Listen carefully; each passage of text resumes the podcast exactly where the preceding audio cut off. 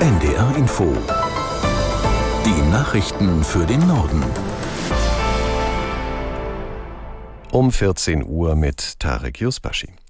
Bundesaußenministerin Baerbock hat bei einem Besuch in der Ukraine ein Elektrizitätsumspannwerk in der Nähe von Kiew besucht.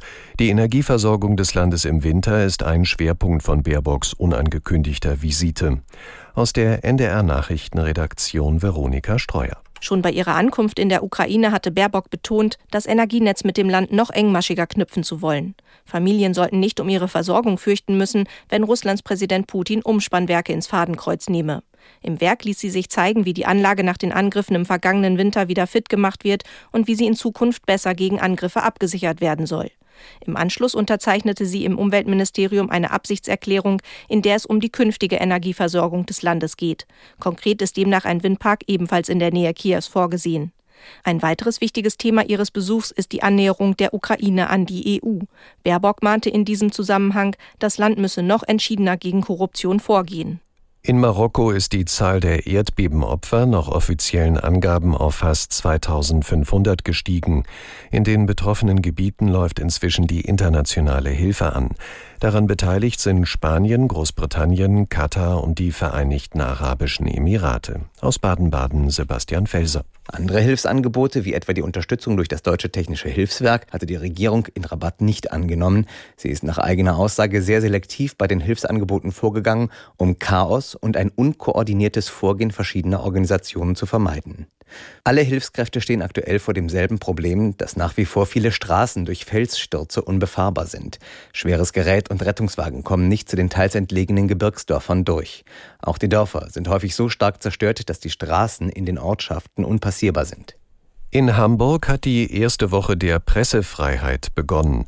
Sie lenkt den Blick darauf, dass unabhängige Berichterstattung weltweit so stark bedroht ist wie lange nicht, beispielsweise in Russland oder China. Der Hamburger Senator für Kultur und Medien Broster sagte auf NDR Info, auch in Deutschland müsse mehr getan werden, um freie Arbeit von Journalistinnen und Journalisten sicherzustellen und das Vertrauen in die Medien zu stärken. Also das Gerede von Systempresse, das Gerede von äh, sozusagen dem öffentlich-rechtlichen Rundfunk, der ja mit den Mächtigen unter einer Decke steckt, alles das äh, stößt auf einen sehr, sehr fruchtbaren Boden und es gelingt uns momentan zu wenig, das Vertrauen in mediale Berichterstattung wieder sicherzustellen stellen. Ich glaube, da braucht es tatsächlich eine große gemeinsame Anstrengung und zwar eine, die die Medien, die Politik, aber auch die Gesellschaft insgesamt umfasst und all diejenigen, die wohlmeinend sind, auf den Platz bringt, weil wir nicht davon ausgehen können, dass etwas, was wir einmal errungen haben, einfach automatisch immer da sein wird. Hamburgs Kultursenator Broster von der SPD auf NDR Info. Bei schweren Unwettern in Libyen sind mindestens 19 Menschen ums Leben gekommen, das berichten Rettungsdienste vor Ort. Heftige Regenfälle hatten mehrere libysche Städte im Osten unter Wasser gesetzt. Auf Videos im Internet ist zu sehen, wie Menschen auf den Dächern ihrer Häuser und Autos sitzen, um sich vor den Fluten zu retten. Strom- und Internetverbindungen sind unterbrochen. Die Behörden haben in einigen Regionen den Ausnahmezustand ausgerufen. Schulen und Geschäfte sind geschlossen. Nach Angaben der Vereinten Nationen werden Hilfsmaßnahmen vorbereitet. Am Nachmittag startet in Wewelsfleth in Schleswig-Holstein offiziell der Bau der Stromtrasse Südlink.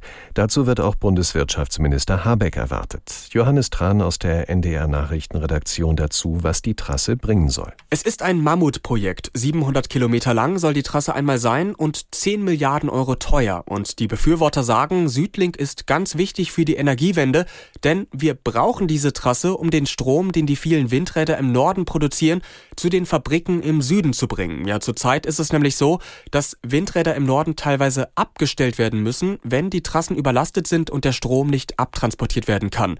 Es gibt aber auch Kritik an dem Projekt, denn einige Naturschützer und Bauern befürchten, dass die Kabel den Boden beschädigen könnten, weil zum Beispiel die Erde austrocknen könnte. Und die Netzbetreiber haben schon angekündigt, dass sie die Grundstücksbesitzer entschädigen wollen. Und das waren die Nachrichten.